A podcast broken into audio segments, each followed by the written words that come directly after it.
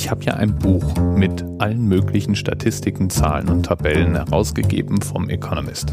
Das heißt, die Welt in Zahlen. Und auf Seite 84 steht da zu lesen, dass der Tschad das Land mit den meisten Malariatoten pro 100.000 Einwohner ist, nämlich 136 Stück.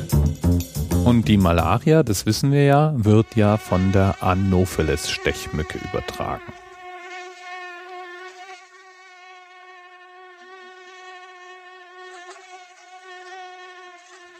Mücken sind neben den Fliegen sogenannte Zweiflügler.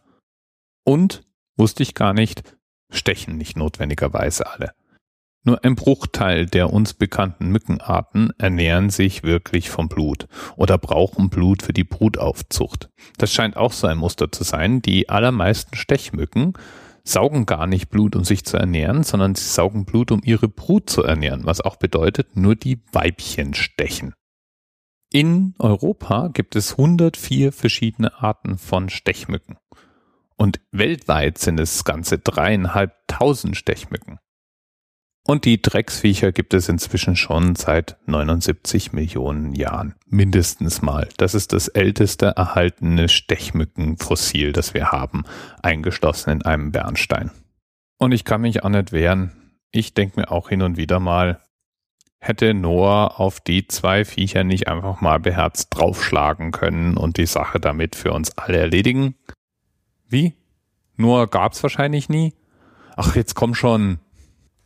Dann versuchen wir es doch einfach mal anders.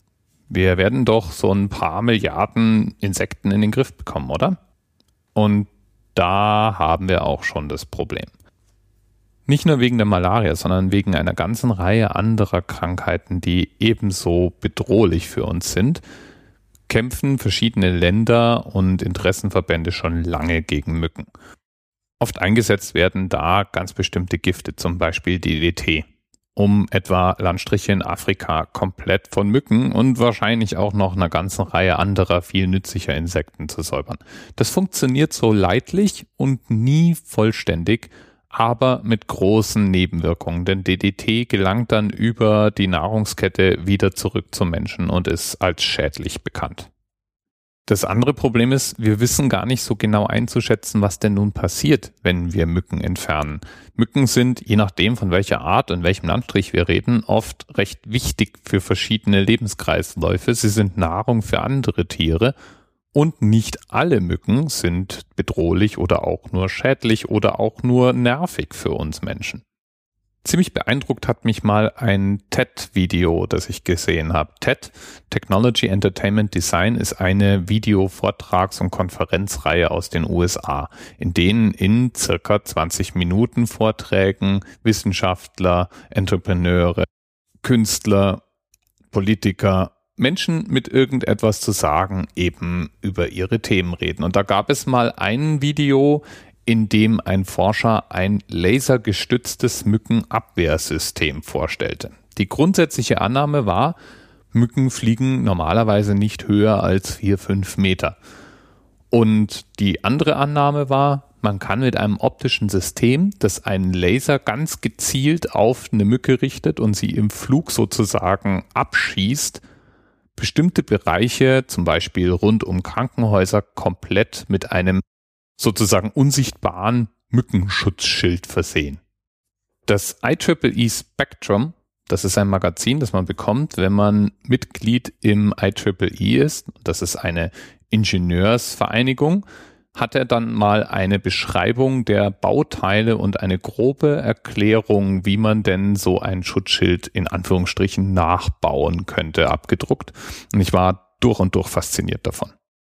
Es hat aber auch was Befriedigendes, wenn man ein Video davon sieht, wie so ein fliegender Mini-Vampir von einem Laserstrahl im Flug verdampft wird. Prinzipiell könnte das System sogar einigermaßen funktionieren. Aber man muss inzwischen auch über den oberen Teil dieses Schutzschildes nachdenken. Man hat nämlich inzwischen auch herausgefunden, dass diese Mücken sehr wohl höher als drei bis fünf Meter fliegen können. Und deswegen auch der nach oben offene Teil abgesichert werden müsste. Der heißeste Kandidat, um unser Malaria- und Mückenproblem vielleicht doch irgendwann mal in den Griff zu bekommen, ist inzwischen die Genforschung. In verschiedenen Laboren, die sich mit der Abwehr von Mücken beschäftigen, sieht nämlich der im Augenblick favorisierte Plan ungefähr so aus. Man erzeugt eine Generation Mücken, die ganz bevorzugt Weibchen hervorbringt als Junge. Und zwar bevorzugt oder sehr häufig unfruchtbare Weibchen. Und dann ist es theoretisch zumindest eine Frage der Statistik. Wenn es einfach irgendwann immer mehr von diesen unfruchtbar machenden Genen im Bevölkerungspool der Mücke gibt, dann wird es irgendwann kippen, Männchen finden keine Weibchen mehr, mit denen sie sich paaren können, sterben dann aus und wir sind vielleicht irgendwann die Anopheles-Mücke los. So die Theorie. Und ich finde, die klingt auch gar nicht so schlecht, die Theorie. Im Labor funktioniert das alles schon.